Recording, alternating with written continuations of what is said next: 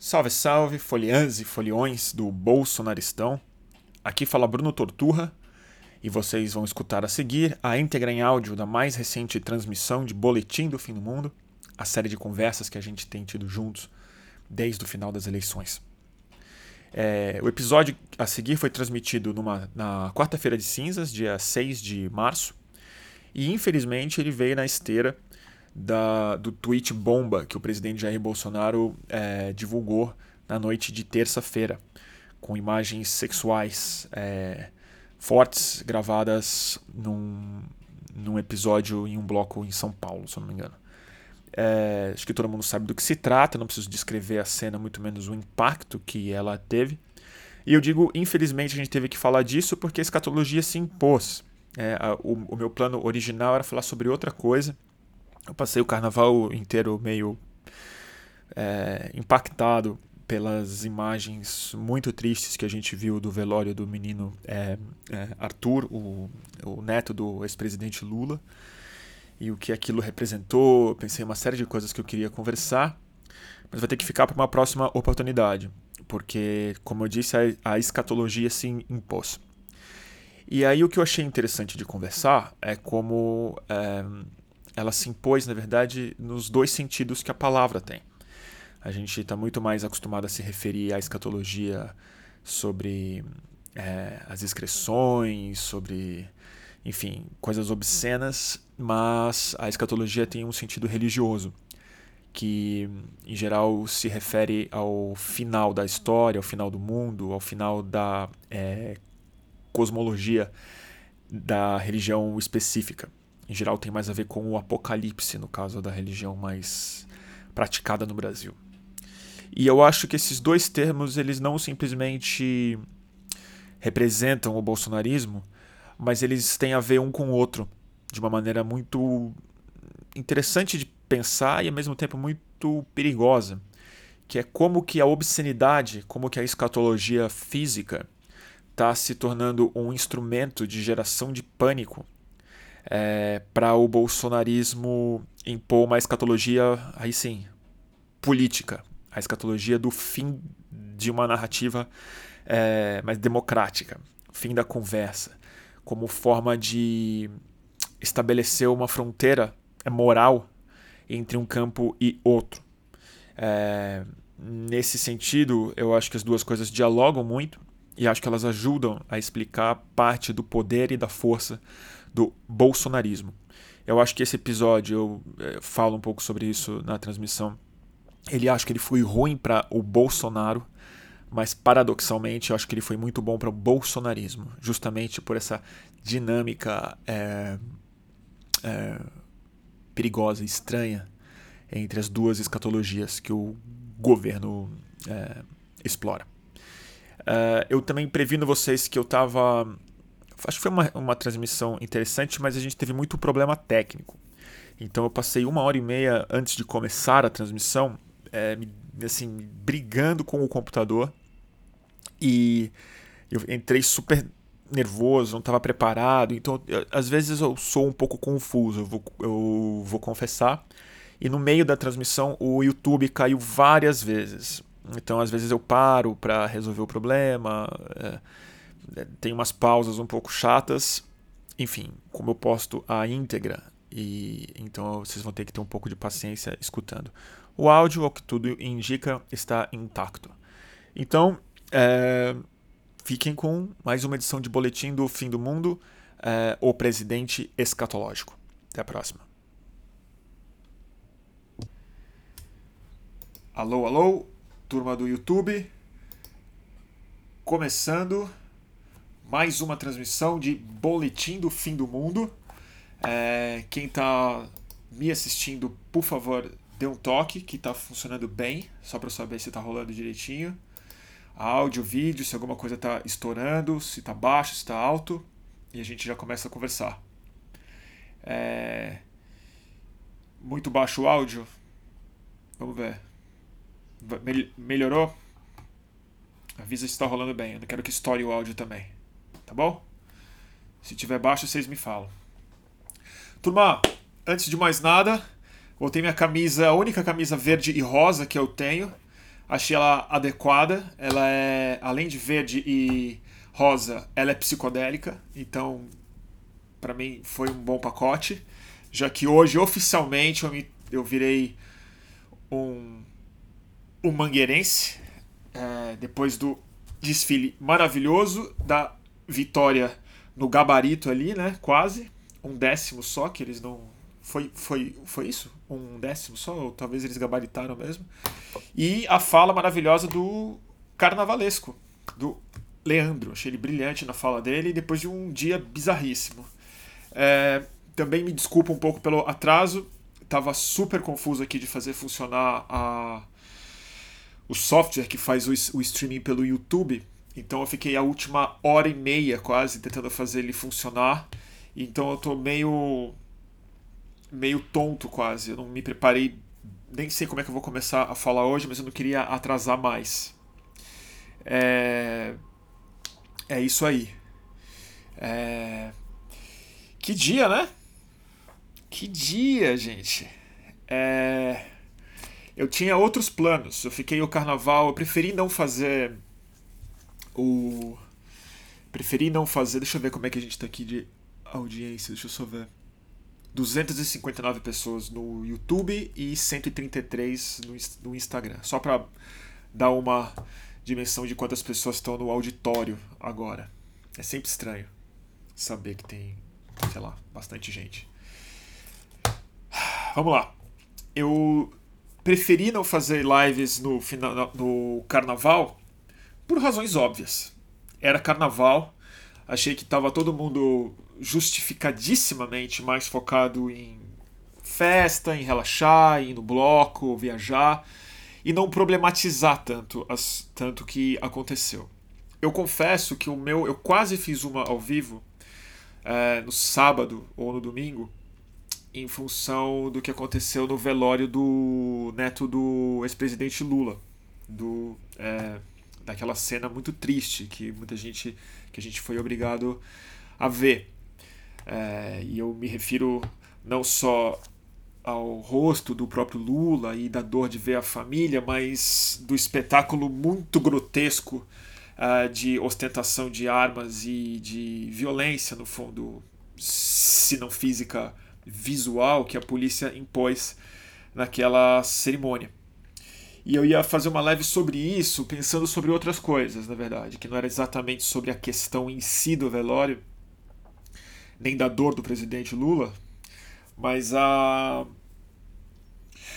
sobre aonde eu acho que a crueldade das pessoas que estavam achando que ele não deveria ter ido ou que, enfim, fizeram um espetáculo grotesco aí sim na rede, so na rede social e como as pessoas escreveram sobre isso é, eu estou muito interessado assim, em tentar pensar um pouco sobre o que está fazendo essas pessoas se sentirem tão à vontade para expressar é, crueldade ou tomar falta de é, é, empatia como um valor ético de alguma forma, que eu acho que essas pessoas de algum jeito é, é, tratam. Peraí. Caiu a transmissão no YouTube, é isso? Voltou. Tá bom. Que bom. É, isso era um tema que eu ia. que eu pretendia falar é, na, no sábado. Deixei para fazer isso no. Quando eu voltasse, ia falar disso hoje. E aí, ontem à noite, terça-feira de carnaval, o presidente, o excrementíssimo presidente da República, Jair Bolsonaro, me posta aquele vídeo que de alguma maneira pautou não só o Brasil, as redes sociais, a é, imprensa, mas está crescendo muito a, a repercussão dele. Acho que não vai parar tão cedo no mundo. Isso é uma das coisas que eu quero discutir aqui, porque muita gente está tratando como cortina de fumaça. É, o Greg, por exemplo, que é meu amigão, tweetou hoje bastante que não era o caso de dar tanta atenção para isso e tudo mais. Eu discordo um pouco. Eu acho que no caso desse escândalo especificamente, não só não acho o termo cortina de fumaça adequado, como eu acho que ele vai fragilizar muito a figura do Jair Bolsonaro mais do que ele imagina. sobretudo fora do Brasil, já que agora para uma bilhões de pessoas que ao longo dos próximos meses e anos vão ter que lidar com esse cara, ele vai se tornar uma figura mais é, internacional. Essa cena, esse episódio vai estar intrinsecamente ligado à imagem dele. Vai ser sempre citado isso por jornalistas, por humoristas, por piadas, por Google, por isso já está associado com o Jair Bolsonaro. Mas é, o que eu quero mais discutir assim foi quando ontem me chamou muita atenção e tive dificuldade de ir para cama por causa disso. Eu perdi o sono mesmo, fiquei super ansioso. Que é a ponte que esse cara fez involuntária, porque ele é ignorante, ele não sabe também é, nem vocabulário suficiente mas ele acabou sintetizando de maneira muito louca, muito grotesca, o termo escatológico. Né? É, no Brasil a gente usa muito mais, até pela recorrência vulgar do termo escatológico para se referir a excrementos, a coisas obscenas, mais especificamente a cocô, né? E excrementos humanos, excreções, excrementos, obscenidades também é uma das coisas que falam que escatologia tem a ver, né? Nessa, nessa, nesse uso. Mas o outro termo que acho que talvez seja o mais interessante de a gente discutir é a escatologia religiosa. Escatologia no sentido metafísico da coisa. É, religioso, melhor falando, do que metafísico, né? É, escatologia se refere ao fim dos tempos, se refere ao final de tudo, a forma como o mundo acaba, é, a, quase sempre é o fim do mito. Todo mito religioso, ou, ou muitos deles, sobretudo os sob os quais a gente está submetido, o judaico cristão, mas o islamismo tem uma versão parecida e muitas outras formas de compreender a, a fé tem é uma narrativa que tem um fim. E a forma como esse fim se dá é a escatologia da religião. É, no caso do cristianismo é, mais, mais é, adotado no Brasil, a nossa escatologia ela é messiânica. Ela diz respeito à volta de Cristo, ao retorno de é, Cristo no no que se convencionou chamar de Apocalipse, ou Revelação, né? o caderno das revelações de João. Né? E é ali que a nossa escatologia se dá. Né? E a coisa mais louca que me fez ficar perturbado nisso é que assim, não só o nosso presidente tem o sobrenome de Messias, né? como tudo que ele vendeu ao longo da sua campanha presidencial, mas sobretudo como os é, seus correligionários, os seus fãs mais é, militantes, que de fato é a sua base, que é uma base digital, muito mais do que uma base organizada na sociedade, ela não é. Eu pretendo falar um pouco sobre isso, porque eu acho que a parte organizada é a mais perigosa, mas a gente não encara ela dessa forma, que é a polícia. Mas a gente depois eu falo sobre isso. A parte mais militante do bolsonarismo é ela é, coloca esse cara meio como esse redentor, como esse salvador. Mas muito mais do que o Messias, o cara que é capaz de quebrar o ciclo e apresentar um de desfecho, né? Uma, aliás, um desfecho não, a mudança. Eu acho que o que mais a turma estava interessada, e eu tenho reparado isso muito no discurso deles, não é numa mudança em si. É no desfecho em si. É no desfecho é no fim de alguma coisa. É no fim de um ciclo político.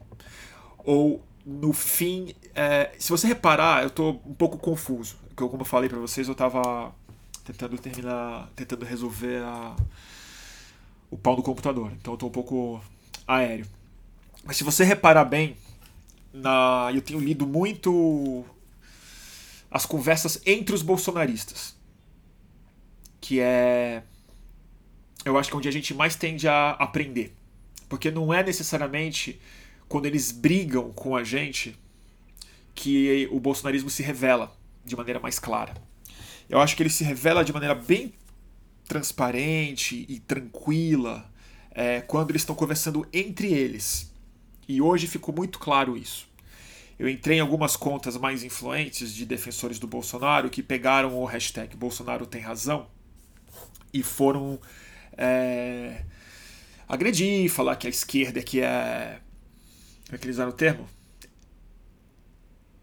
É depravada. Foi a, o termo que foi usado de maneira massiva por eles. Mas a coisa mais interessante foi ver eles conversando entre si. Né? Eles trocando ideias entre eles e às vezes um complementando um pouco a fala do outro. E é muito doido quando você vê essa uniformização da fala no bolsonarismo digital ali, colocado nessa reação rápida que eles tiveram para mudar é, o, o vexame e entregar a imoralidade na mão da esquerda. Mas o mais interessante, voltando ao meu raciocínio é, diletante do começo, é como o bolsonarismo na cabeça dessas pessoas representa mais o fim de alguma coisa e não a mudança. Representa o fim da esquerda, o extermínio de alguma coisa, a morte de alguma coisa, o fim da mamata, o fim do PT, o fim do feminismo, o fim do mimimi. Sempre tem uma conclusão que eu tenho a sensação aí, sim, sendo bem irresponsável mesmo, que tem a ver com uma escatologia muito superficial dessa mitologia do Bolsonaro. De alguma maneira, ele representa. É, representa não, ele, ele se vendeu assim e o colocaram nessa posição. O Messias. O cara que vai trazer uma conclusão de um processo político do qual as pessoas estavam absolutamente fartas. Do qual ele se, ele se assemelha na própria visão, na minha opinião, alucinada que essas pessoas têm da, so da sociedade, sobretudo da corrupção. É, é, tô muito gago.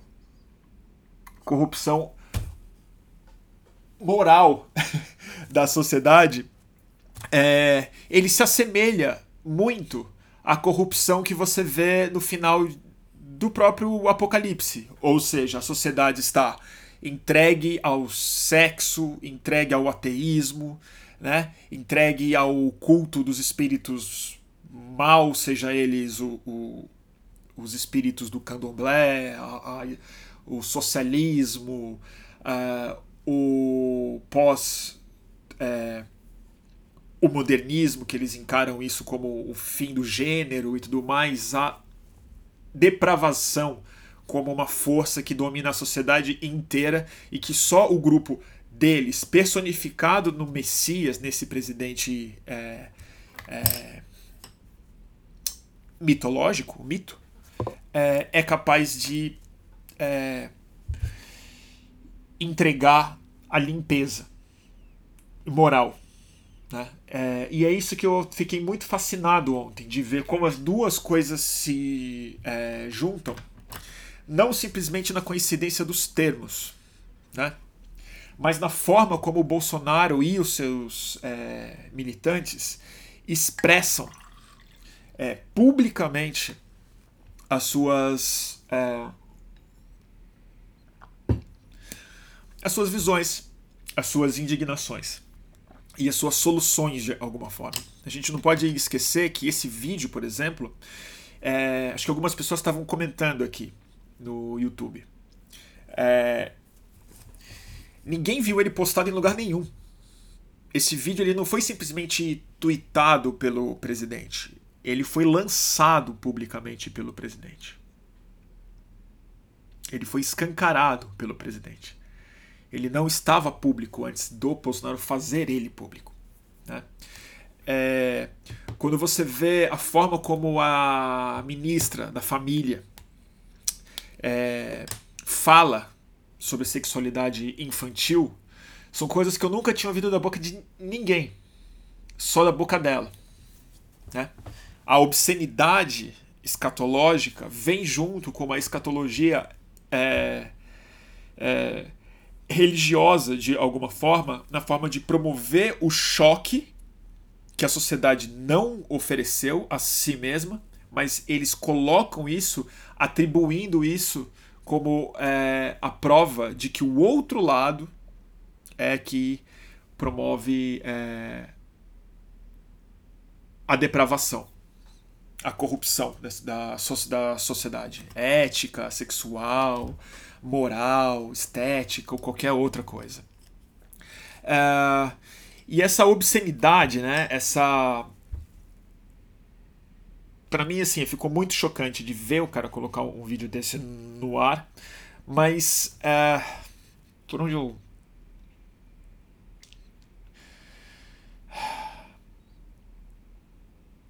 onde eu quero chegar no fundo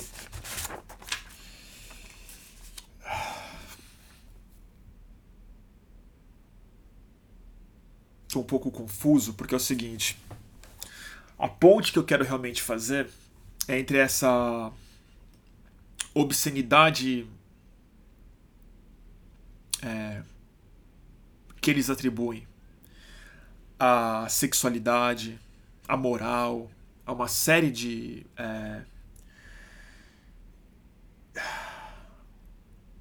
de atributos que eles jogam numa é, oposição, mas a relação que eu realmente quero fazer é com a violência que é onde eu acho que a obscenidade real do bolsonarismo está. É, o que eu quero dizer com isso é o seguinte, hoje para mim isso ficou muito claro. É, na seguinte forma. Eu acho que o Bolsonaro, o Bolsonaro em si, possivelmente se fragilizou muito com esse episódio. E ele não contava muito com isso. Seja ele ou seja o Carluxo que postou, o ponto é a figura do Bolsonaro a, o perfil do Bolsonaro está comprometido por esse karma desse vídeo que ele colocou no, no, no é, Mas o mais importante na minha cabeça, que é o que me deixou preocupado com esse vídeo, não foi a repercussão dele, necessariamente. Mas foi vendo os bolsonaristas conversando escatologicamente, nos dois sentidos, que me fez sentir que talvez o bolsonarismo, o bolsonarismo é, tenha se fortalecido. E eu explico. O bolsonarismo é maior que o Bolsonaro, a gente sabe bem. Né? O Bolsonaro ele é simplesmente o totem, o personagem ao redor do qual o bolsonarismo se é, organiza. Mas o sentimento pelo qual o, é, do qual o Bolsonaro explora e que ele se auto-organiza de alguma forma muito eficiente no Brasil é... Ele é de outra natureza. A gente já comentou um pouco isso em outras lives, mas a sensação que eu tenho é o seguinte: ele diz respeito, antes de mais nada, a, a um, a um autoabandono do espírito crítico individual. Ou seja, a pessoa ela tenta é, externalizar todo o mal ela não reconhece dentro de si a possibilidade de que ela pode estar, de repente, quem sabe, é, expressando uma ideia agressiva, errada, preconceituosa, antiética, racista, machista, violenta ou é, é, desonesta de alguma forma. Essa convicção de que dentro de você está o bem que também é representada por uma certa espiritualidade que externaliza todo o mal, ou seja, a sombra, o diabo, está sempre fora tentando te pegar. De dentro de você não tem como sair nada ruim. Logo, automaticamente, quando você se sente com algum pensamento violento, quando você tem algum pensamento é, imoral de, de alguma forma, você precisa racionalizar isso de uma maneira imediata para culpar o mundo exterior do seu sentimento que você não consegue encarar como potencialmente é, errado ou negativo. Eu acho que é, a força que o bolsonarismo tem, de alguma forma, é essa externalização completa do mal e um narcisismo ao mesmo tempo muito alto é, abandonado de pessoas que não têm mais a capacidade de se avaliar de olhar no espelho e pensar por um segundo será que eu posso estar tá cometendo alguma injustiça? Será que eu posso estar tá falando alguma besteira? Né? isso eu acho que é a base do bolsonarismo. E aonde que eu acho que ele se fortalece numa conversa como essa hoje? E é isso que é muito muito duro. A manobra principal que o, Bolson, que o bolsonarismo está precisando fazer, ela não é necessariamente aonde está se travando o que eles mesmos chamam de guerra cultural. Eu acho que a guerra cultural, lato senso, ela não é uma cortina de fumaça, mas ela é a superfície de um problema muito mais profundo e muito mais duro. Porque eu acho que a força que está se organizando realmente na sociedade, fruto do bolsonarismo, inclusive o bolsonarismo de rede, mas sobretudo esse inconsciente, essa ânima que não tem senso crítico de si, de si mesma, que está se expressando em rede social, em, em, bandeira do Brasil, em, nessa racionalização imediata que se faz sobre todos os erros que o Bolsonaro comete, a força que está se organizando mesmo é a violência de Estado, é a polícia matando gente, é a milícia, é a execução da Marielle, é o extermínio que já começou e pode se intensificar de maneira muito intensa em periferia, em é, é, aldeias indígenas, em ambi entre ambientalistas, entre jornalistas, entre pessoas de oposição, entre membros de partidos de esquerda, de membros de movimento social. A gente já está vendo isso crescer de maneira muito intensa. E o que eu acho que está acontecendo é o seguinte: a pauta escatológica, obscena, colocada agora de maneira mais intensificada e agora explícita e catalisada pela força política que o carnaval é, colocou no Brasil dessa vez, você precisa de alguma maneira atribuir a é, degeneração agora pornográfica, escatológica à esquerda você precisa racionalizar isso. Colocar que agora não é simplesmente o comunismo, mas é a ameaça do da perversão sexual, das fezes na rua, da urina, da sujeira escatológica que está atribuída ao outro campo, como forma de você racionalizar ou de você é, dar uma legitimidade à violência que já está anunciada. A forma como o bolsonarismo está se expressando na rua é através da radicalização política da polícia militar, que foi outro grande fenômeno que a gente viu no carnaval e cuja expressão apenas inicial, mas mais clara, a gente viu no velório do Arthur, do sobrinho, do neto do ex-presidente Lula. Foi ali que ficou, começou a ficar claro que no carnaval tinha uma outra força que estava ostentando a defesa é,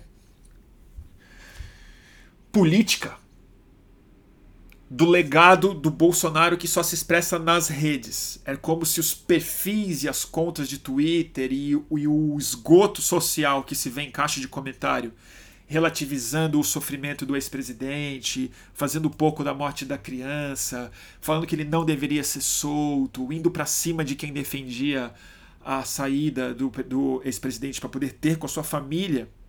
Como isso se expressou na prática era com uma polícia altamente armada dentro da capela, ostentando armas, com o prazer, aí sim, obsceno de uma violência em si escatológica também mas a relativização disso, a forma disso não se tornar obsceno aos olhos de quem defende essa polícia ou essa externalização da violência que a pessoa sente apenas internamente, a única forma de você racionalizar isso é você atribuir ao campo que está sendo reprimido a depravação.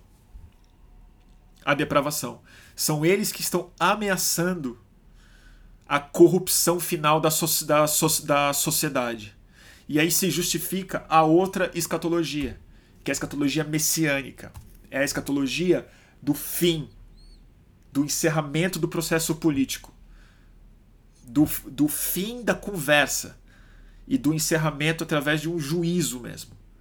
De um juízo final, de alguma forma, cuja força da imposição ética ou ideológica é a ponta da bala mesmo, é a ponta do fuzil mesmo, é a bala. E então por isso que eu acho que a gente está vivendo uma encruzilhada muito muito clara de algum jeito, né? Na vitória da Mangueira versus a reação é, presidencial a ela, a gente vê esse ruído, essa conversa acontecendo na rede social, mas é importante que a gente tenha a rede social só como um. Como a literatura muito superficial de uma história maior que está acontecendo embaixo dela, ou além dela, ou em torno dela. E que a minha sensação não é necessariamente é, da direita versus a esquerda, ou da burrice versus o senso crítico, ou da. ou da. ou do debate onde ele está de alguma maneira colo colocado, do fake news versus, versus os fatos. Na minha opinião, é a racionalização da violência é, que está tentando se impor necessariamente, porque não tem outro caminho, de maneira cada vez mais irracional. E essa irracionalidade é o que você consegue tocar nela, aí sim, no fake news, nos enxames de rede que, que se manifestam de maneira é, meteorológica e ao mesmo tempo instantânea toda vez que uma nova crise se impõe. Né? Por isso que eu não acho que é cortina de fumaça, eu acho que isso de alguma maneira é a essência do problema. É a essência do problema. É porque não é uma pauta de costumes. Exatamente. Não está se falando ali sobre sexualidade. Não é só homofobia, é muito homofobia. Não é só antifeminismo, é muito antifeminismo. Mas não é isso que define. É uma racionalização, é uma vontade de racionalizar um processo que é intrinsecamente irracional, que é o culto à violência e a instrumentalização dessa violência através do Estado e da é, legitimação dessa, dessa violência, tirando qualquer aspecto humano, de verdade, dos inimigos, dos rivais, colocando eles como agentes da depravação, do mal, da contaminação, do contágio, das fezes, da urina, da né? do esgoto, de alguma maneira. E é interessante como a gente também está atribuindo isso para o outro lado, né? como a gente tem chamado o submundo digital do bolsonarismo de esgoto, né? dizendo que a gente tem nojo disso e tudo mais, e o Bolsonaro me posta aquele vídeo, que é uma loucura, uma loucura. Sei lá, fez, fez sentido? Eu não sei. É, novamente, não me preparei muito para fazer essa live porque eu estava resolvendo o problema técnico, então eu tô um pouco. E. Deixa eu ver, eu tomei umas notas aqui. Mas é isso, assim, é como se a. Fosse tudo tão explícito, tivesse tudo tão desnudo, tão obsceno, melhor falando, que se torna quase impossível ver. É tanta luz jogada em cima do problema, é tão obsceno, é tão, tão escatológico, que não tem sombra para você ver o relevo, para você ver o volume das, das coisas. Está super exposto, é isso que eu quero colocar. Está super exposto. Então é que nem uma foto, você superexpõe uma foto, você perde os elementos. E a sensação que é isso, assim, é o fim da sutileza, é o fim da civilidade, é o fim do diálogo, é o fim do silêncio, numa forma tão louca que você já é tudo ruído, é tudo, tudo claro, claro demais para ser visto de alguma forma. E essa sensação que me dá quando vejo essas grandes ondas que se levantam, que ao mesmo tempo tomam a rede social, impõem a notícia de alguma forma, mas mais do que isso, levanta as nossas ansiedades, né? Eu me peguei hoje assim, me sentindo com raiva mesmo o dia inteiro. Pensando as piores coisas possíveis sobre quem votou no Bolsonaro. É, tive conversas até interessantes em rede social hoje com pessoas que estavam ficando putas comigo porque eu estava condenando todo mundo que votou no Bolsonaro, dizendo que mereciam isso mesmo e tudo mais. É, porque essa agressividade nasce é, de maneira orgânica Justamente eu tenho a, sensação pela superexposição e a impossibilidade de você refletir friamente sobre o, sobre o assunto. É tudo carne viva. Né? Não tem mais sutileza, não tem mais análise. É, e a sensação que eu tenho é que a gente tem que fazer um esforço dobrado dobrado. É, porque não é cortina de fumaça, é um incêndio mesmo. Né? Não é distração, pura e simplesmente. Apesar de eu entender completamente o argumento da distração. E dele ser uma técnica ao mesmo tempo. Mas aí, assim, é... o... muita gente também coloca eu, eu, alguns posts interessantes hoje. Acho que o Pablo Hortelado fez um post chamando de estratégia, né? que é tudo uma estratégia do governo fazer isso. É, o Greg colocou e muita gente coloca, isso aí é intencional, não cai nessa, não pode cair nessa e tudo mais. Eu, eu entendo esse argumento, às vezes eu sinto isso também. Mas eu não acho que é estratégia. E ao mesmo tempo eu também não acho que é por acaso. Eu acho que é muito parecido com. Até estava falando isso com a Suzy hoje. Por exemplo, uma pessoa, um, um cara que bate falta bem. Analogia com o futebol cara que bate falta muito bem, ele, ele, ele não sabe exatamente o que ele está fazendo. Ele não pensa estrategicamente. Ele não sabe que ele fala assim: não, eu vou ter que bater nesse canto com uma velocidade X, porque a bola gira e aí o vento passa mais rápido por aqui, por aqui ele não passa tão rápido, então ela vai fazer uma curva para cá e vai entrar no ângulo assim. Não, ele sabe porque ele tem prática. Ele sabe porque é quase automático para o corpo dele saber que bater na bola daquele jeito que ele bate desde criança é o que funciona. É como a bola faz a curva. Ele não sabe o processo, então não é, não é estratégico, é simplesmente prático. É simplesmente fruto da experiência e da, e da é, naturalidade com que ele age naquele ambiente. O Bolsonaro, na minha cabeça, e o Carluxo, qualquer um que opere as redes dele, eles não pensam, pensam estrategicamente, mas eles pensam como um batedor de falta. Eles sabem operar naquele ambiente. Eles sabem o que funciona de maneira muito é, natural, muito prática, porque é nesse ambiente que eles passaram a vida chutando bola. É no ambiente da, da criação de pânico é, é moral, é na incitação de violência, é em, é em saber pela prática o que, que move massas e o que, que não move. O que, que estimula uma rede social e o que não estimula uma rede, so uma rede, so uma rede social. Então isso é como eu, eu me defendo um pouco do argumento que é tudo pensado. Eu não acho que é pensado, eu acho que é prático. Outra coisa é ele é pensado só para o ambiente, ele não é pensado, ele é prático só para o ambiente da rede social e de uma campanha. Ele não tem funcionalidade, essa falta que ele bate muito bem é para Twitter, é para WhatsApp e é para campanha eleitoral. Eu acho que ele está chutando. Agora começou um processo, e hoje ficou muito claro isso, ele está chutando bola num jogo de basquete. Porque agora começou um jogo político de outra ordem.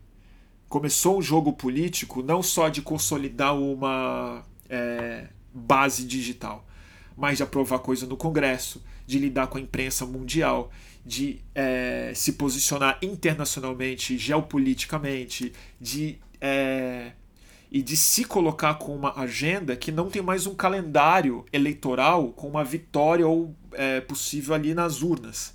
Agora é uma maratona, é um outro jogo. Por isso que eu acho que não é tão estratégico assim o que eles estão fazendo, porque estrategicamente, claramente é uma cagada, repito, para o Bolsonaro, não para o bolsonarismo. Porque o bolsonarismo é uma outra coisa. E eu acho que no bolsonarismo essa técnica ela tem funcionado bem.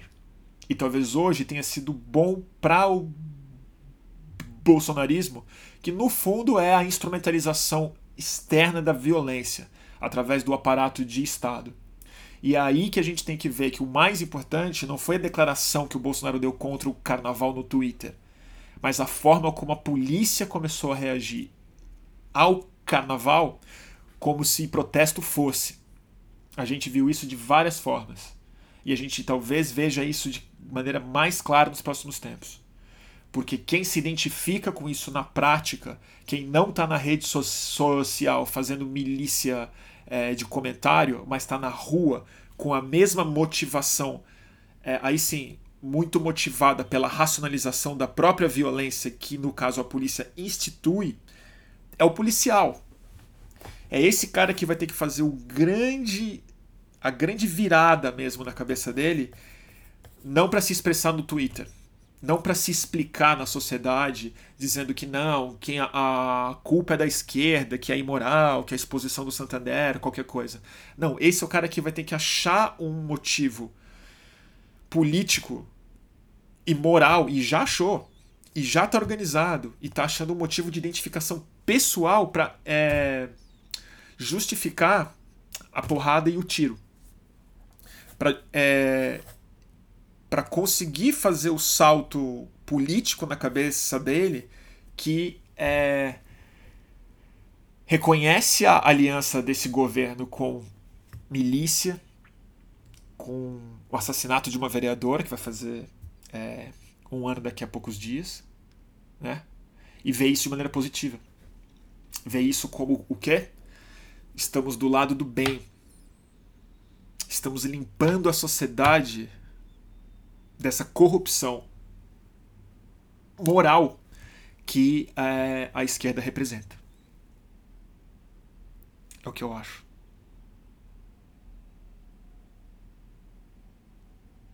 Chega de falar. Fez sentido alguma coisa?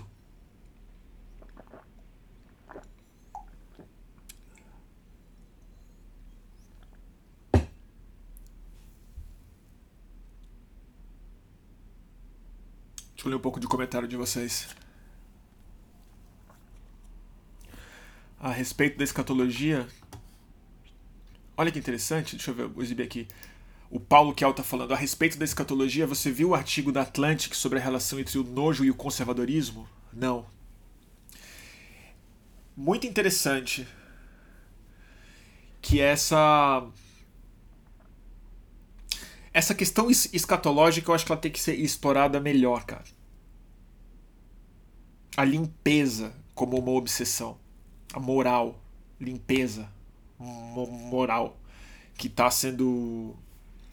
É... E que se expressa de uma maneira também, às vezes, muito puritana dentro da própria esquerda, de maneira sem a, sem a violência, sem o fascínio pela morte e pela escatologia. É real, mas a gente está com uma certa obsessão com limpeza, com pureza, com perfeição. Sei lá. A Luciana tá falando aqui, casa com a primeira análise da porno política que eu fiz do João Edória, né? Pode crer. O Dória, né? Então, a limpeza que eu acho é moral, né? Que está se justificando. E eu recomendo muito vocês fazerem isso, assim, sem brigar. Observem a conversa dos bolsonaristas entre si, entre eles. Muito interessante. É deprê, mas é muito interessante. E eles assumiram de fato o termo guerra cultural, inclusive para criticar religião. Para falar, não é hora de usar Cristo, não sei o que. A, a guerra é cultural, é preciso é, exterminar a ideia da esquerda que está corrompendo tudo. É isso que eu falo que é escatológico no sentido religioso, que é o fim, assim, é, é, o, é, o, é a conclusão de um processo político de, de produção de síntese, né? De tese, antítese, síntese, tese, antítese e síntese. Não, vamos encerrar esse processo. Não tem antítese, tem uma tese que é a síntese, né? Essa é a moral. É assim que é o sexo, é assim que é o carnaval, é assim que é o Messias, é assim que é a polícia, é assim que a gente mata, é assim que a gente não mata. Então é o encerramento da conversa de algum jeito. É, é, é a escatologia aí sim, do processo político. Do processo político. É o, o fim da democracia mesmo. É muito doido.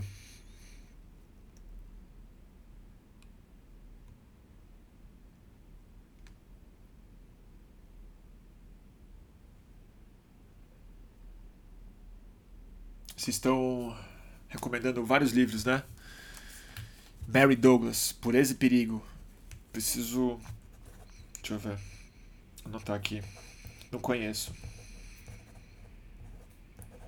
Eu fiquei interessado nesse artigo da Atlantic aí sobre nojo e conservadorismo. Deve ter tudo a ver mesmo. A Eva tá aí. Oi, Eva. Viajei muito, gente. Eu tava meio confuso. De verdade. Eu me, eu me perdi no raciocínio várias vezes. O MLZP tá falando aqui. Eu nunca sei se é O ou A MLZP. É impressionante. O fascismo era esse apagamento das contradições no nível ideológico. É exatamente. Talvez o que eu esteja falando é bem simples. É fascismo mesmo. Essa é a escatologia. Mas é o fim do processo político. O desfecho do processo político num juízo final. Quem tá no reino dos céus tá, quem não tá, da nação. Quem não tá é pro inferno. Não tem mais conversa. Acabou. A hora de se arrepender já passou. Né? E eu acho que é um desejo que as pessoas têm que é. É mitológico. E o cara chama Messias, né? Vai fazer o quê? Até essa ironia do, de um péssimo gosto a gente tem no, no, no nome do cara. Né? Tem mil dimensões isso também, assim. Eu acho que tem uma outra coisa que é, tem a ver com o que a gente tem, que o que muita gente, eu também, chama de burrice, né? Que atribui a burrice, eu acho que, claro, em grande medida há muita burrice mesmo. Hoje eu fiquei chocado com o argumento de um cara que votou no Bolsonaro, se defendendo, dizendo que ele é artista e que ele votou sabendo que ele corria risco de vida e que ele é contra a ditadura e sabe que é o risco, mas ele votou pensando nos mais pobres e tal. Mas o argumento do cara era uma burrice completa. Mas o mais interessante, eu não acho que ele discute a burrice, porque também é um, discutir a burrice é tautológico, ela fica é um fim em si mesmo, né? É, eu acho que tem a ver com a com um tipo de narcisismo muito doido, que é o seguinte, o Bolsonaro ele não é um presidente que você votou porque ele é melhor do que você. Ele é um presidente que você se, sim, simplesmente se identificou com ele. É um presidente que de alguma maneira uma pessoa comum consegue olhar e falar é, tipo, a gente é capaz de governar não esses profissionais aí, que tem a ver com a rejeição de ciência, tem a ver com a rejeição da de professor, tem a ver com a rejeição de gente talentosa, tem a ver com a rejeição dos livros, uma série de outras coisas, né? Que é o orgulho narcisista da pessoa que não acha que ela pode ou precisa melhorar de alguma forma. E o Bolsonaro representa isso, né? Ele, por exemplo, ele não ele teve bastante tempo, bastante grana para isso. Ele não melhorou o português dele. Né? Eu acho assim, o cara não.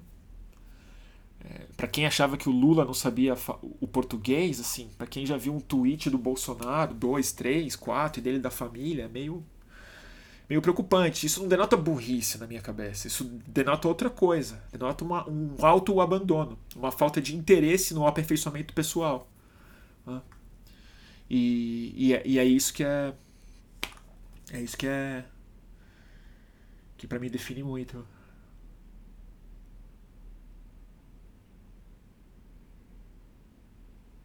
Ele realmente inclui o Giovanni está colocando o Messias no próprio nome, ele é o Messias, né? O Jair Messias Bolsonaro.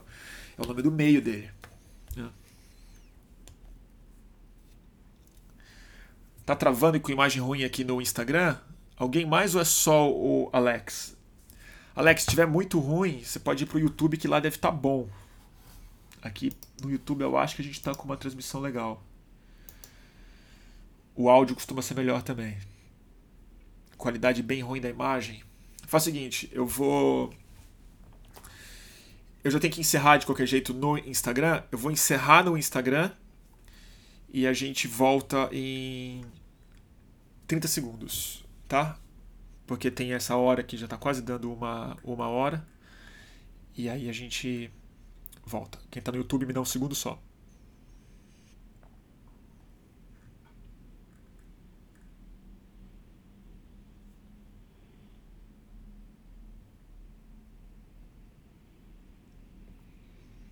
Deixa eu ver aqui.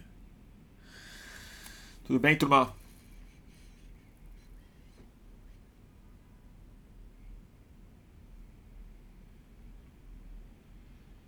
Vamos ver.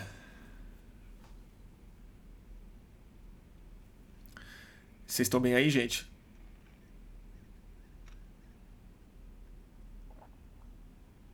Deixa eu ver coisa aqui.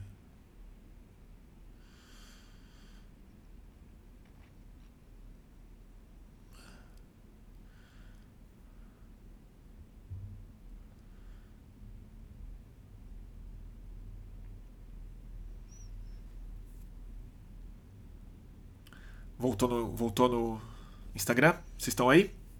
Melhorou? Me fala se melhorou. O que mais, gente? No YouTube é bem melhor do que o Insta, o pessoal tá falando. É melhor mesmo, gente. O Instagram, o pessoal às vezes gosta porque é mais íntimo, tem uma coisa mais pessoal, porque é, é, é telefone, mas o YouTube a gente tem um equipamento melhor, o som é bom e tal. Vocês estão me passando várias. É... Ó, o Ângelo tá aí. E aí, Ângelo? Você soube do mijaço contra o fascismo? Sério que tem isso? A turma marcou um mijaço? É isso mesmo? Se for o que eu tô pensando, eu acho de uma péssima ideia se for isso que a gente que estão se falando, é uma péssima ideia. É, é entregar exatamente o que estão atribuindo à esquerda, que a gente faz xixi na rua, basicamente.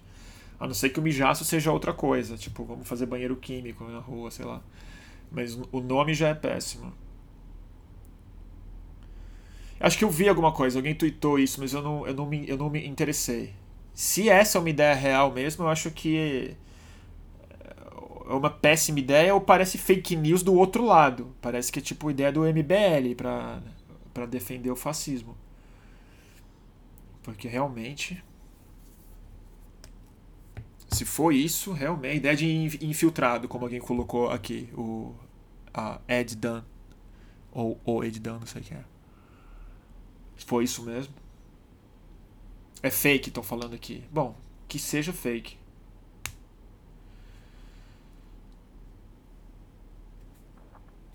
Certo? Péssima ideia. Péssima ideia. É para desistir mesmo. Mas acho que eu já falei um pouco. Eu também, assim. Eu fiquei tanto tempo tentando resolver o, o problema técnico hoje que eu realmente eu fiquei com a cabeça meio. meio. nebulosa, digamos. O que mais vocês querem falar, gente?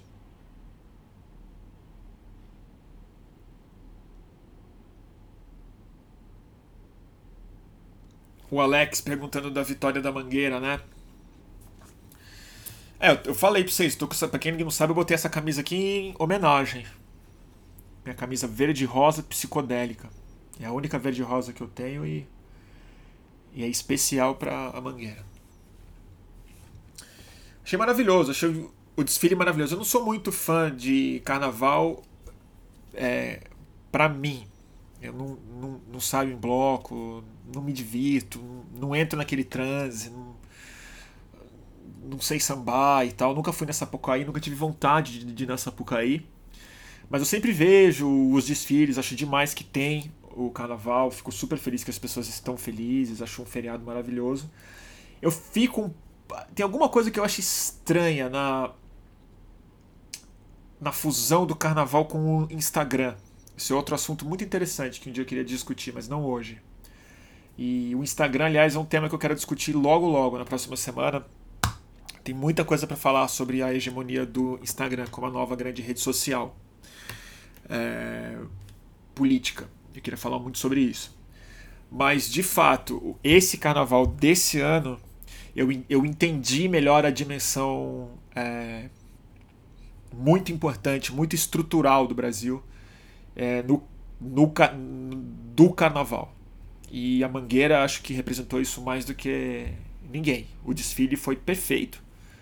É, tecnicamente, como as notas deram, mas de fato, assim, você entende, se viu aquilo, você fala, nossa, cara, isso é um espetáculo mesmo, é arte mesmo. É uma. É uma ópera brasileira, né? Assim, é o, são, o desfile, a, a simbologia, a comunidade, as pessoas. Eu realmente eu, é óbvio falar isso, é o que todo mundo já tá careca de saber, mas para mim, que nunca fui do carnaval, eu acho que eu entendi mais do que nunca nesse desfile da Mangueira. E foi maravilhoso ver que ganhou. Achei que a fala que o carnavalesco fez, o, o Leandro Vieira, é isso o nome dele. Achei fenomenal. Falou, é pro presidente mesmo que eu tô falando e tal. Acho que botou o presidente num tamanho desse tamanho assim. E é maravilhoso, mas eu repito, a reação que o Bolsonaro teve não foi simplesmente de oposição ao carnaval. O carnaval se opôs a ele, ele se opôs ao. É carnaval, o que é verdade. Mas, novamente, o que eu acho que está acontecendo é uma racionalização moral da violência. É jogando um risco maior na depravação sexual é, escatológica do ponto de vista físico, fisiológico, como forma de justificar uma escatologia política, que é a, o, o fim das coisas.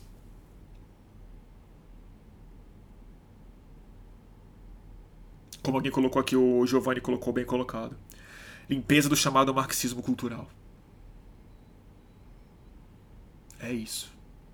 É basicamente isso. Tá com bastante gente vendo, né? Tá com 575 pessoas. Legal. que mais, gente? que mais vocês estão afim de conversar?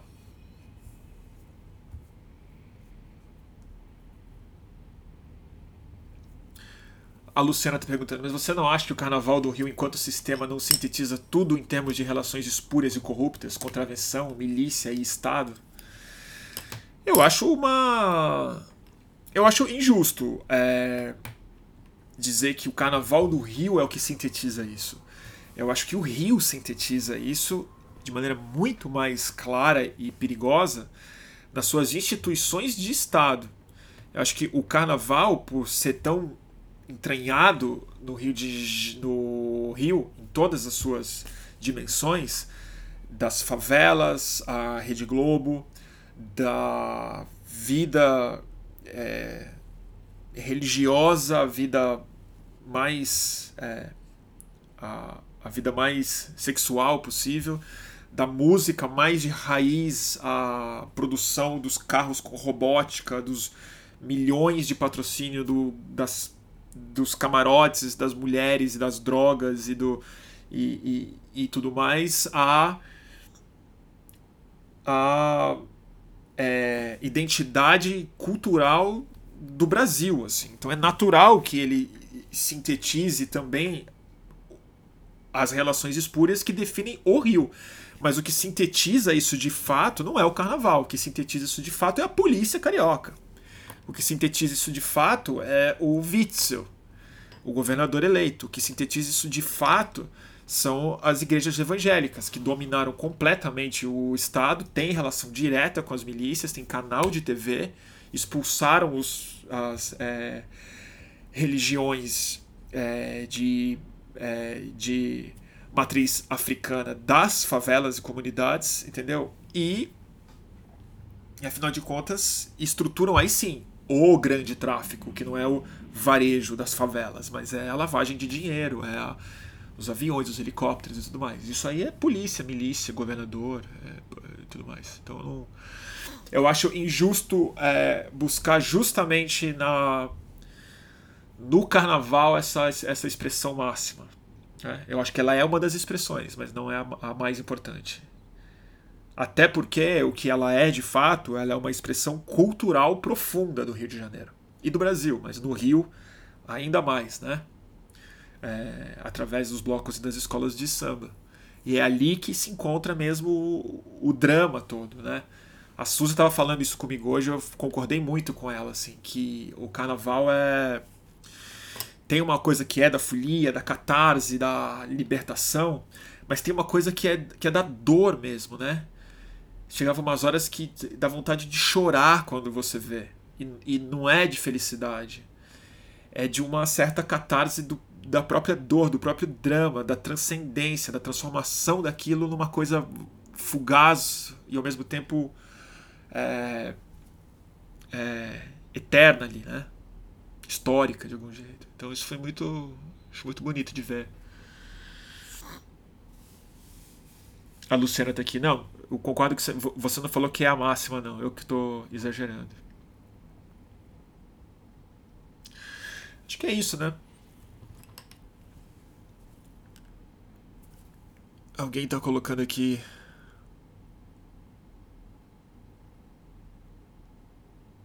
A única coisa que eu lamentei do carnaval é que a Mangueira desfilou muito tarde.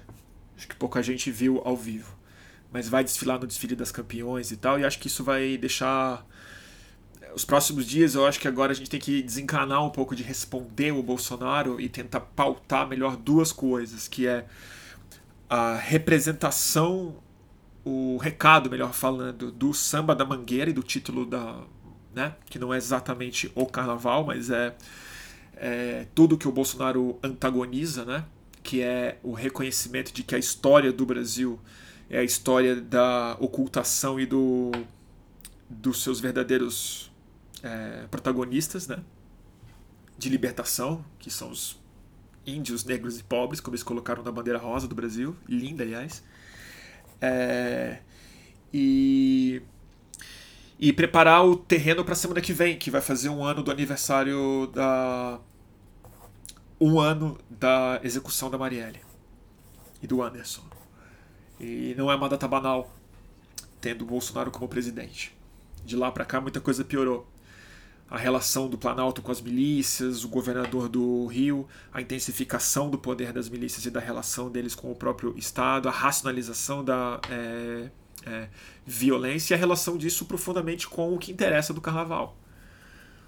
Então acho que a gente tem que de alguma maneira escapar um pouco, se não da cortina de fumaça, que eu não gosto desse termo, mas escapar um pouco da da verticalização da mensagem do Bolsonaro e pautar por fora né? Tem o Dia das Mulheres também, na sexta-feira, né? Muita coisa, gente. O ano, o ano mal começou. Né? O ano mal começou.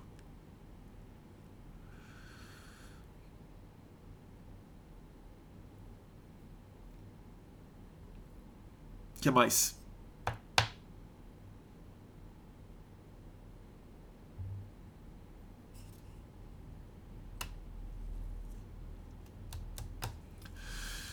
Tem. O que mais vocês querem conversar?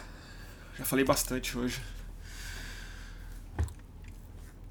Ai, a Célia tá falando um negócio muito interessante. Isso tudo me fez lembrar do filme do Pasolini, relacionando fascistas aos atos escatológicos em relação de opressão ao limite de torturas e sexo. É o Saló. Chama Saló ou 120 Dias de Sodoma. É um filme muito barra pesada é, mas um filme muito importante do cinema italiano. É, eu vi esse filme no Cineclube Biju, na Praça, na Praça Roosevelt. E as pessoas entravam no filme. O, o cara que me indicou de ver esse filme era um professor. Ele, ele preveniu. Ele falou: vai ver o filme. Tá passando lá no. Lá no Biju. Mas repara, vai sair todo mundo no começo porque a turma vai pensar que era um filme de sacanagem por causa do, do é, nome do filme. O filme, apesar de ter muito sexo e escatologia, ele é tudo menos erótico, ele é bem pesado. Mas é exatamente isso, assim, é da. Eu não vou contar o filme, até porque eu só vi uma vez e, e é, é, duro esse filme. Mas chama Saló, esse filme, muito, muito bem, muito boa lembrança. Muito boa lembrança.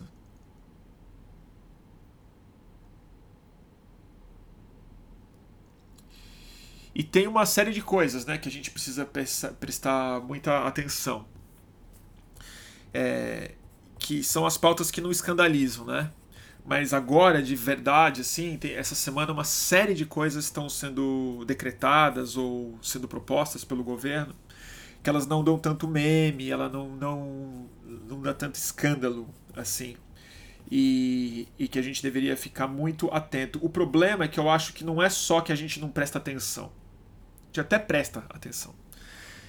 E é que a sensação que eu tenho é que assim, o governo Bolsonaro não está aberto à pressão do nosso lado. Ele está aberto a outro tipo de pressão. Né? Quando a pressão vem de alguns certos grupos econômicos ou sociais ou de rede, so de rede social, ele recua de alguma forma. Mas as pautas que estão sendo colocadas, eu acho de muito difícil recuo. É, mas uma central é a. que está sendo colocada é a mineração em áreas indígenas, né? Mas eu estou preparando uma uma transmissão especial sobre, sobre isso. Não vou falar agora, porque eu também não tenho muita informação para falar.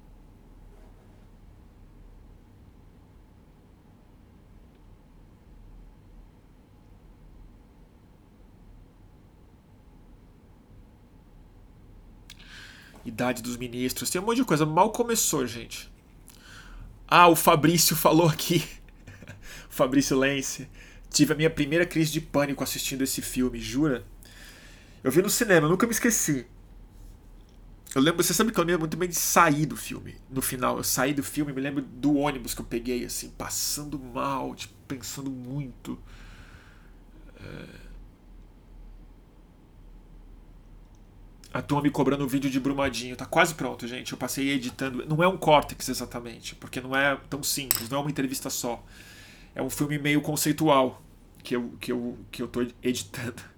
Conceitual não, ele, ele é bem narrativo, mas ele tem um conceito visual difícil de finalizar. Que é muito áudio em off e muito plano sequência de Brumadinho misturado com outras coisas. Então é ele é jornalístico, mas ele é um experimento. Então ele está me dando um trabalho extra. São muitos dias de edição que eu já fiz e o meu computador não está ajudando muito. Eu acho que eu vou ter que trocar de computador logo. Então é, mas vai sair, vai sair é, para segunda-feira com certeza, com certeza.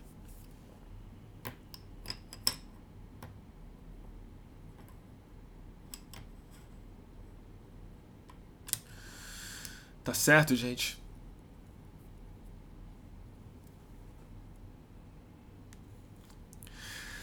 Tem muita pauta, né? Lava Jato da educação. É verdade, isso aí é muito sério. Mas sabe o que eu acho, gente? Outro processo que começou a acontecer hoje. Deixa eu pensar melhor antes de falar.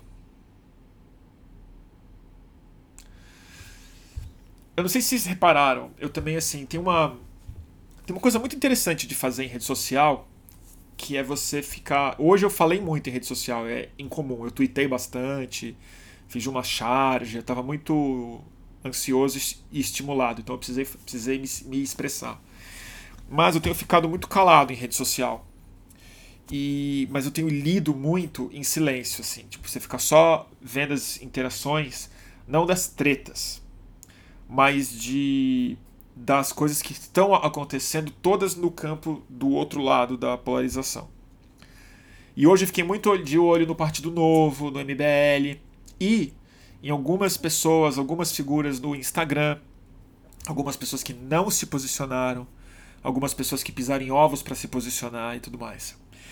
É, e na imprensa, alguns colunistas e articulistas que hoje resolveram se escandalizar finalmente. O que eu senti é o seguinte: está havendo um processo de é, desnormalização do Bolsonaro. O processo de normalização do Bolsonaro começou muito antes da eleição dele. Isso foi a diferença, por exemplo, para os Estados Unidos. O Donald Trump só começou a ser tratado de maneira não. É, como um não radical quando era fato consumado. Quase quando ele ganhou só, porque até ele ganhar, boa parte do Partido Republicano ainda rejeitava ele. E a normalização do Donald Trump começou quando ele ganhou. Né? e segue ainda de alguma maneira de, dentro do próprio Partido Republicano. O, a do Bolsonaro começou muito cedo, muito antes do primeiro turno. E começou de duas formas. Uma era desmerecendo os argumentos de que ele era extremo, ou chamando tudo de brincadeira, ou não dando impacto, ou se recusando a usar o termo extrema para se referir da posição política dele. Isso era uma coisa que foi muito feita por jornalistas, por empresários, por banqueiros, por articulistas, por gente da elite e tudo mais. Ou o que para mim foi mais insidioso e mais irritante, que era a falsa equivalência entre dois extremos. Estamos em uma equivalência aqui. O Haddad é o extremo da esquerda e o Bolsonaro é o extremo do outro lado. Havendo só dois extremos, escolha o seu. E aí muita gente é, normalizou o Bolsonaro dessa forma. Como pelo menos é o extremo que, que é, oposto ao qual eu quero rejeitar, que é o PT. Tudo isso, no fundo, é a normalização do Bolsonaro. Essas pessoas que escreveram isso, disseram isso e votaram no Bolsonaro, ou anularam o voto, ou fingindo que não era com eles, hoje começaram de maneira mais clara a tentar se afastar do Bolsonaro.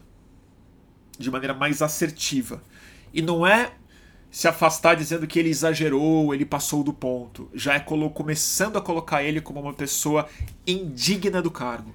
E foi isso que muita gente disse.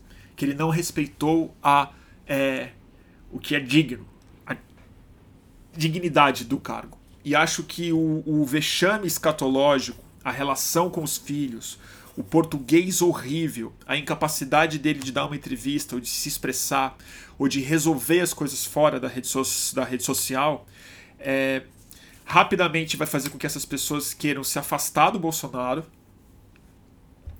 se isentar da responsabilidade sobre, sobre a eleição dele, né? E de repente começar outro processo, que é a a normalização de uma alternativa. E aí a gente vai ver se a capacidade política do Bolsonaro e da base dele conseguir aprovar reforma, fazer um monte de coisa que economicamente interessa essas, essas pessoas, muito bem, toca pau. Não parece que vai ser o caso, que vai ser tão simples assim. Essa base vai se dar de maneira tão clara, ele não tem nem habilidade, nem é, o gabinete para fazer isso. A outra opção é o Mourão a normalização de um vice-presidente que já está se colocando como ideologicamente autônomo, dando mais bem mais entrevista do que o Bolsonaro dá, né?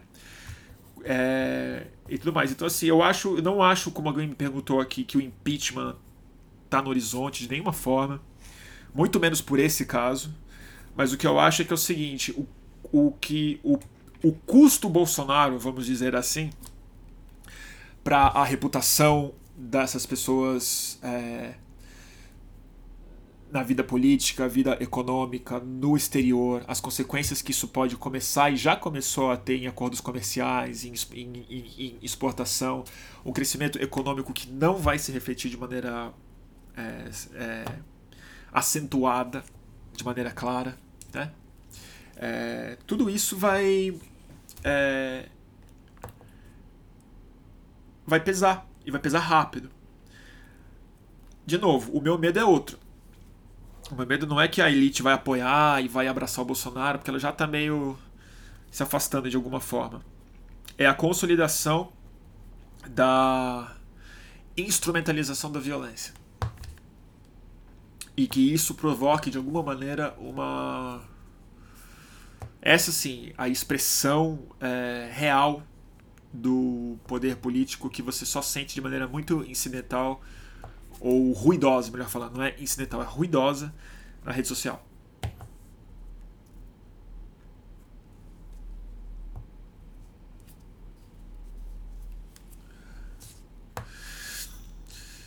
Tem gente perguntando, será que ele, ele renuncia? Eu acho.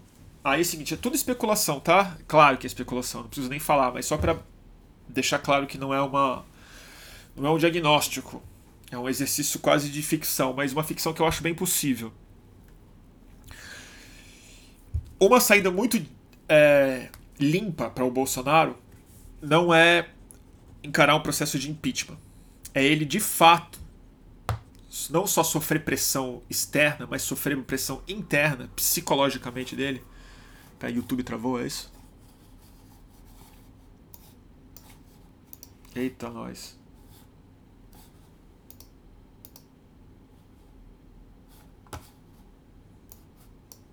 Peraí. Só travou o, YouTube. Me dá um minuto só, gente.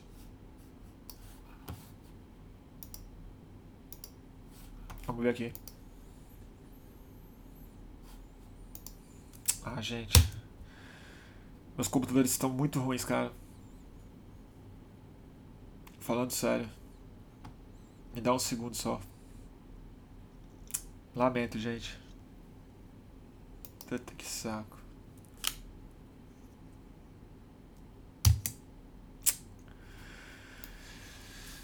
Tá foda. Pera aí.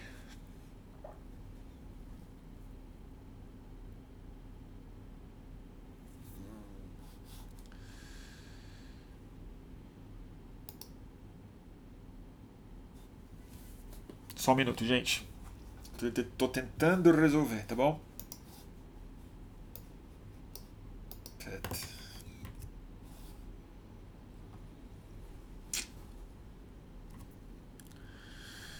E aí, turma? Tô tentando resolver, tá? Desculpa.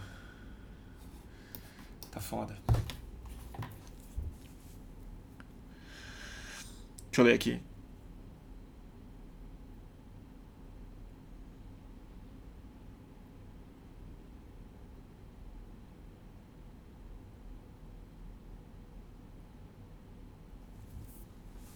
O meu computador tá podre. Não, ele travou.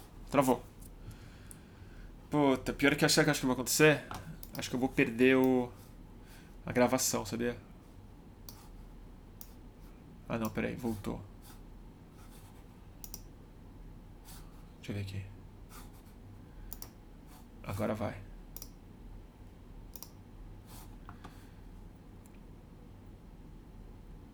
Eita saco do céu.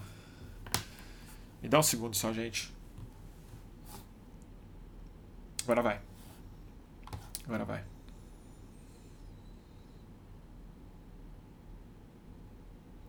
Foi? Um segundo só.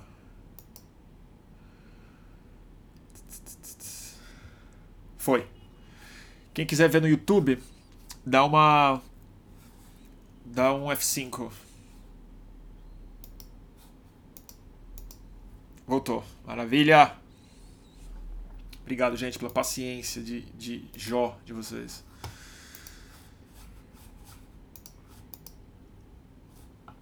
Fechou, né?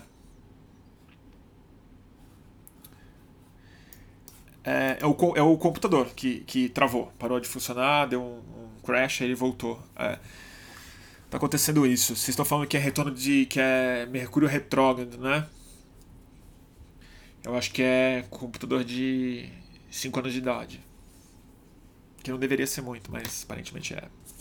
E eu reinstalei também o sistema operacional dele esses dias e ficou mais lento. Saco. Maldita Apple. Não sei onde eu estava. Ah, sobre Bolsonaro renunciar. Eu acho que isso é uma possibilidade, acho mesmo. Ele seria uma saída muito limpa e narrativamente perfeita para ele. Ele sai de alguma maneira. Ah, não, parou de novo. Falou de novo, YouTube. Ai, saco do cacete. Voltou. Ah, gente, eu vou encerrar daqui a pouco.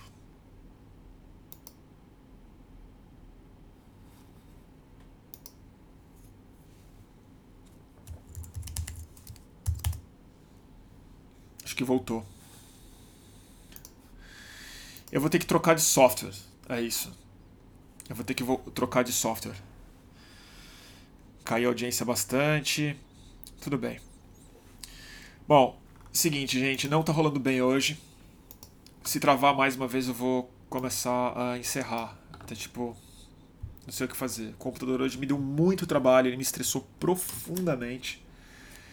Estou ansioso até agora do da briga de foice que foi para ele ligar, tive que reinstalar o software quatro vezes, baixei, tentei de todo jeito. Tô com medo que isso pode ser crônico. Vamos lá. OBS, é o OBS, o Matheus está falando aqui. Sobre a renúncia do Bolsonaro. Olha lá, caiu de novo. Vai cair de novo. Banda de filha da puta. Caiu.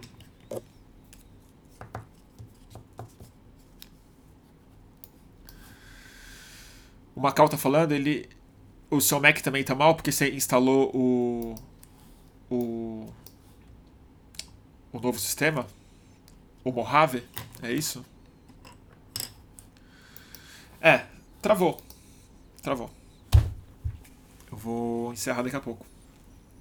É isso. Não vou ficar nessa não. Não dá pra mim. Porque não é agora de 5 minutos. Eu tô assim, tipo, a duas horas já, duas horas e meia. travando tudo, já perdi muito tempo que eu fiz de edição hoje. É, do vídeo de Brumadinho. Horas de trabalho. Tá super, super difícil. É que travou. Então é isso. Só me dá um segundo, porque enquanto não destravar, eu quero pelo menos tentar salvar a transmissão. Tentar salvar a transmissão. Não acho que vai dar. Acho que eu perdi. Tá bom? Vamos ver. Oi, Flávia, tudo bem? Bom, vou concluir sobre a renúncia. Vamos, vamos lá. Vou concluir aqui. Eu acho o seguinte: eu acho uma saída. Caso o colapso político se dê, caso o Bolsonaro seja de fato o que ele parece ser, que é um cara que não tem qualquer. Ah, acho que agora voltou. É, eu sei que caiu de novo, gente.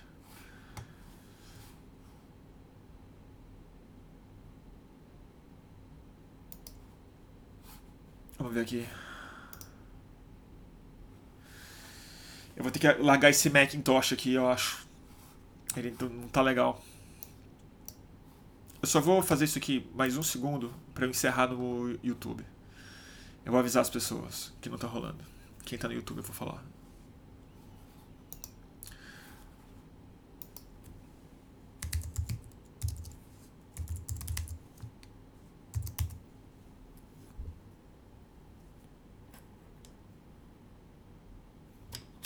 Voltou, né, turma? Seguinte, vai cair, de, vai cair mais uma vez.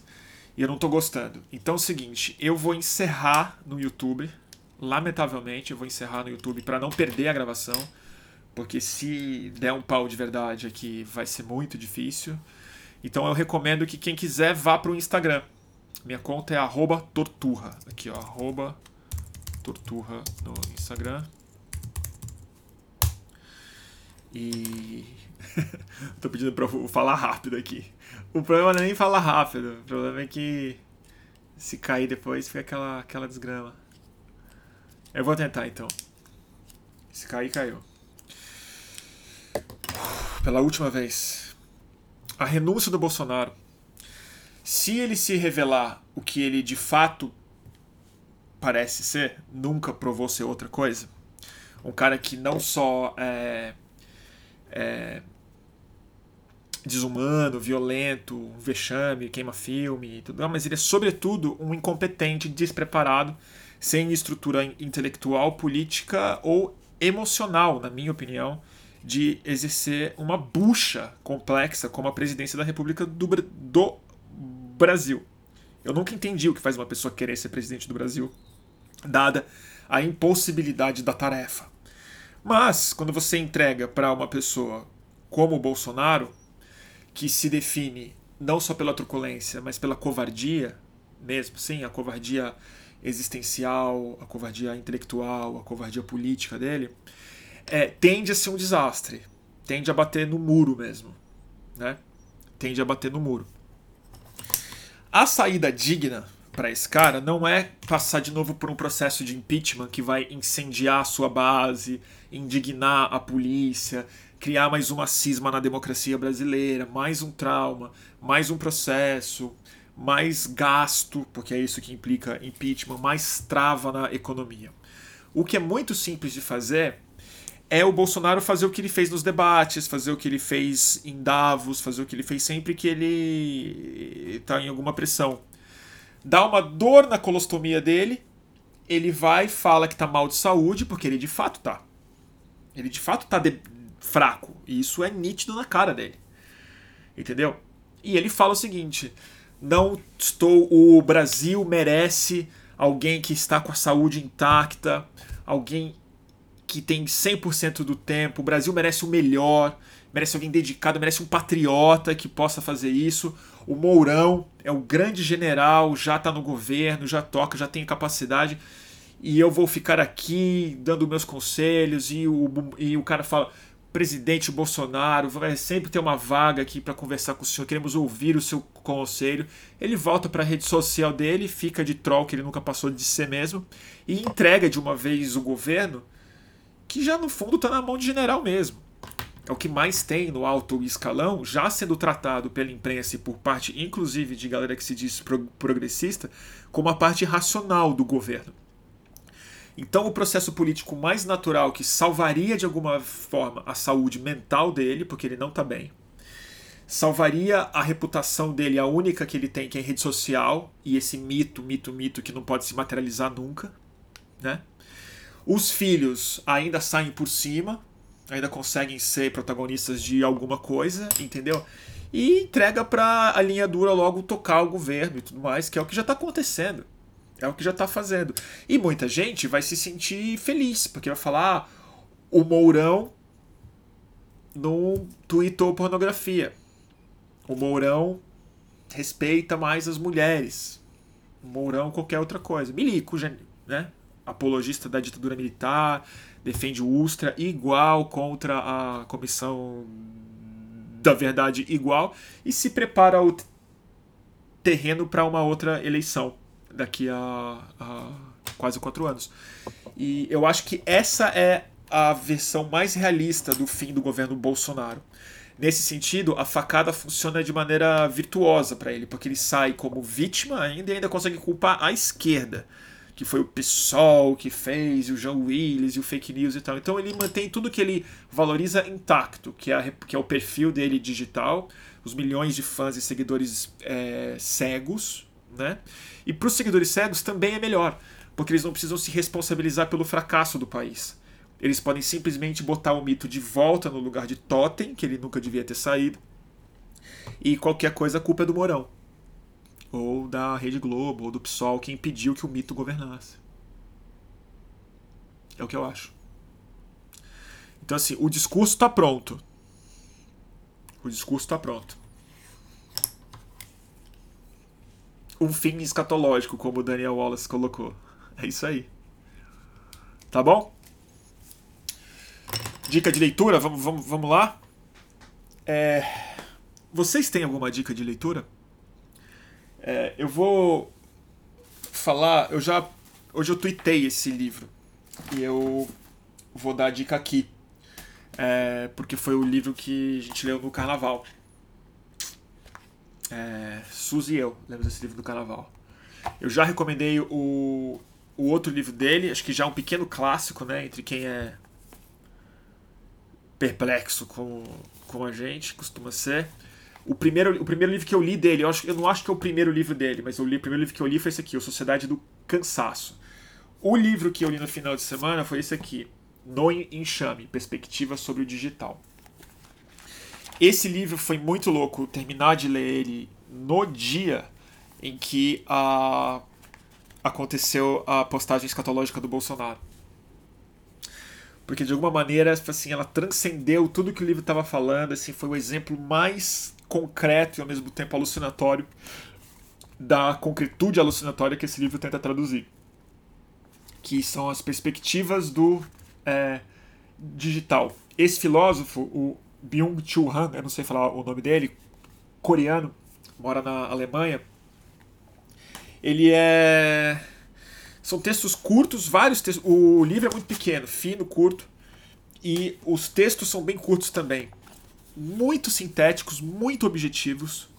É, ao mesmo tempo muito densos e mas principalmente muito fatalistas. Ele é muito triste esse livro, já vou avisando. É uma, é uma opinião de fato consumado e é o diagnóstico quase de um colapso da humanidade através da sua através da digitalização das nossas relações, da nossa psique.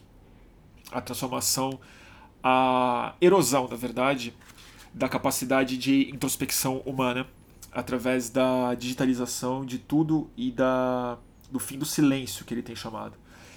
É, eu não saberia traduzir mais esse livro agora, porque eu tô cansado e ele me abalou bastante. E eu, como eu falei, eu tô com a cabeça hoje não tá muito linear. A gente pode falar dele numa próxima. Mas esse livro eu quero recomendar muito porque eu acho que para hoje esse livro é maravilhoso. Hoje, o dia de hoje. E você consegue ler ele em uma sentada de poucas horas ou é, duas, dois, dois dias, tranquilo, tranquilo, você mata esse livro daqui. Recomendo grifar, recomendo reler trechos, porque ele é bastante denso. Mas eu vou ler só a, o parágrafo que está destacado na contracapa, que eu acho que é, um, é de alguma maneira não é sintetiza, mas ele dá, ele dá o tom. Arrastamo-nos por trás da mídia digital, que, além da decisão consciente, transforma decisivamente nosso comportamento, nossa percepção, nossa sensação, nosso pensamento, nossa vida em conjunto. Embriagamo-nos hoje em dia da mídia digital, sem que possamos avaliar inteiramente as consequências dessa embriaguez. Esta cegueira e a estupidez simultânea. Desculpa, vou ler de novo. Essa cegueira e a estupidez simultânea a ela constituem a crise atual. No enxame.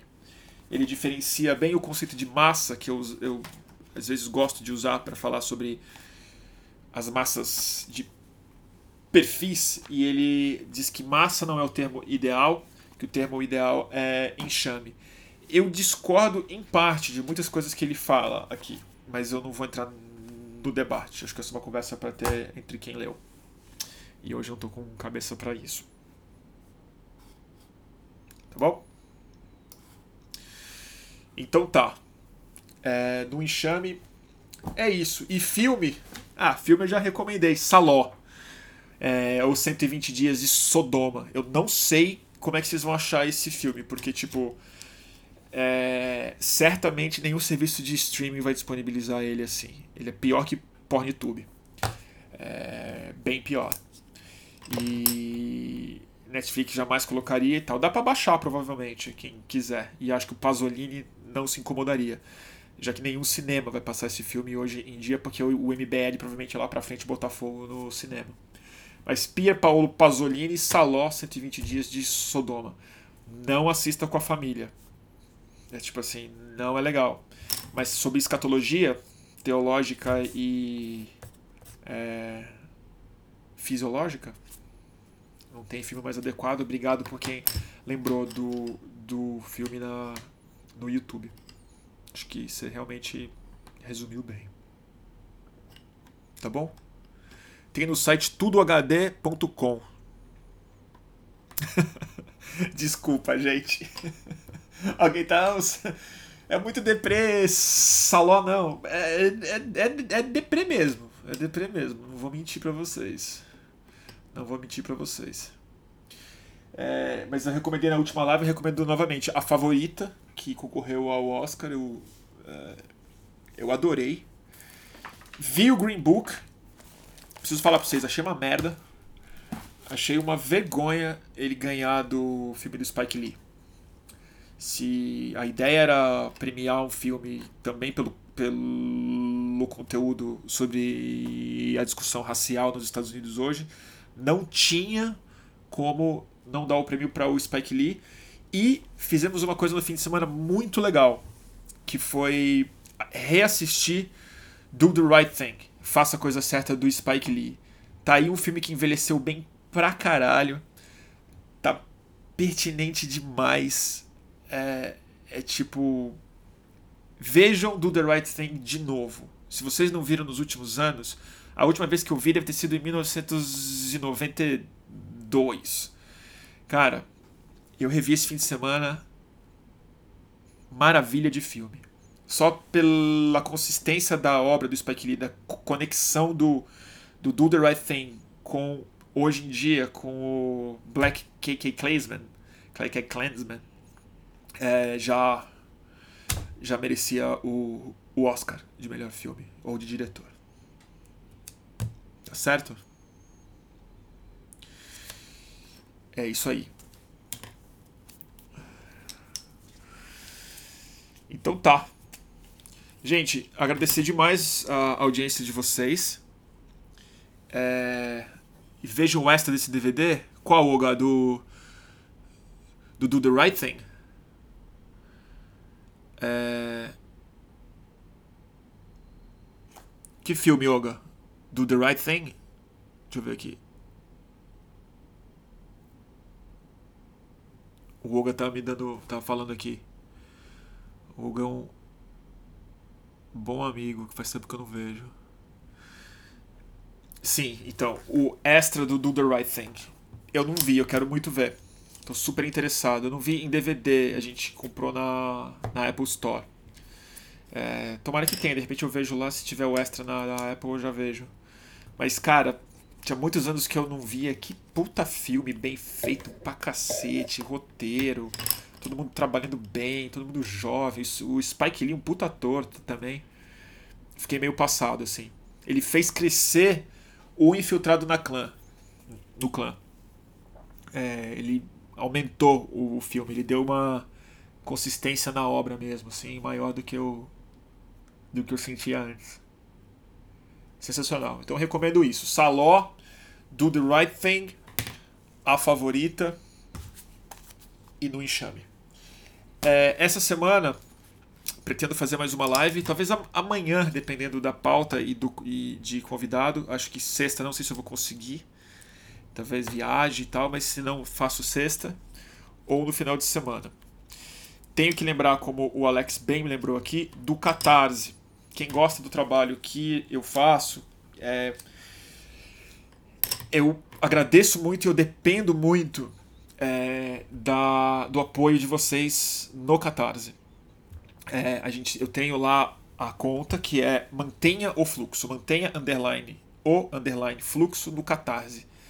É, aqui no YouTube eu vou botar para vocês lerem o, o, o, link. A partir de 5 reais eu tô super em falta com as pessoas que estão me apoiando porque eu não estou conseguindo enviar as aquarelas. Mas elas já foram mandadas para impressão. Eu vou mandar para todo mundo que me apoia com 50 reais ou mais as aquarelas que estão atrasadas, impressas. Eu vou assinar, fazer uma dedicatória individual para cada um, que ajuda muito. Então é assim, cinco reais você já faz parte da comunidade, recebe e-mails e tudo mais. A partir de 10 reais, vocês têm 20% de é, 20% no catálogo de desconto no catálogo da editora Boitempo. E é um cupom por mês. Esse mês eu vou mandar essa semana. Amanhã eu espero que eles me mandem, não estou ainda com o número certinho do cupom de março. E a partir de 50 ganha uma aquarela, uma reprodução bem feita de uma aquarela que eu mesmo faço em geral de passarinho. E é por conta desse dinheiro que eu consigo me dedicar de verdade a não só fazer a live, mas gastar horas para arrumar o equipamento, é, ter microfone, câmera boa, editar esse material depois, colocar ele em áudio no podcast, que a gente tem a íntegra em áudio para quem quiser assistir mais é, tarde pensar, tomar nota, ler coisas, é, vai bastante tempo. E eu estou tentando bater a próxima meta, que é para conseguir ter dinheiro para contratar uma ajuda. E eu preciso falar, na última semana e meia a gente está tendo mais gente saindo da assinatura do que é, entrando. Então está caindo um pouco a renda do fluxo. Eu entendo, tem uma taxa de não renovação natural, às vezes é o cartão de crédito, às vezes a pessoa está tá sem é grana. Se tiver pesando no bolso de vocês, não precisa, é grátis. Mas se vocês veem o valor nisso e acham que vale a pena, 5 reais para mim faz toda a diferença e é graças a isso que eu tenho o compromisso de fazer duas lives por semana e produzir o Cortex, botar esses áudios no, no ar e botar minha cabeça, porque é um trabalho. É um trabalho mesmo. Dá bastante trabalho. Tá bom, gente? É... Opa, e o Oga mandou um link massa aqui do podcast que discute o Do The Right Thing. Então eu vou pegar. Depois me manda, Oga, por inbox, se puder, que eu posto no YouTube também. Tá bom? Turma, vamos nessa. É... Agradeço demais. Ah, e o último jabá que eu vou fazer